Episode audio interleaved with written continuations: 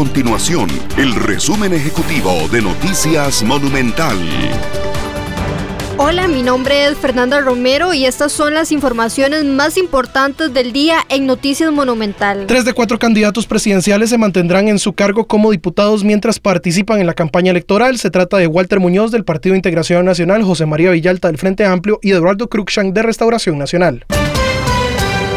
El sector exportador urgió a atender las principales necesidades de infraestructura como los principales retos de mantener la tendencia creciente en materia de comercio exterior. Entre las principales solicitudes, el sector urge modernizar Puerto Caldera, ampliar o concluir las principales vías nacionales y activar el ferry entre Costa Rica y El Salvador.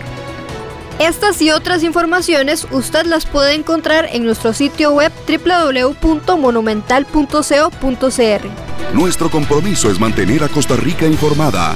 Esto fue el resumen ejecutivo de Noticias Monumental.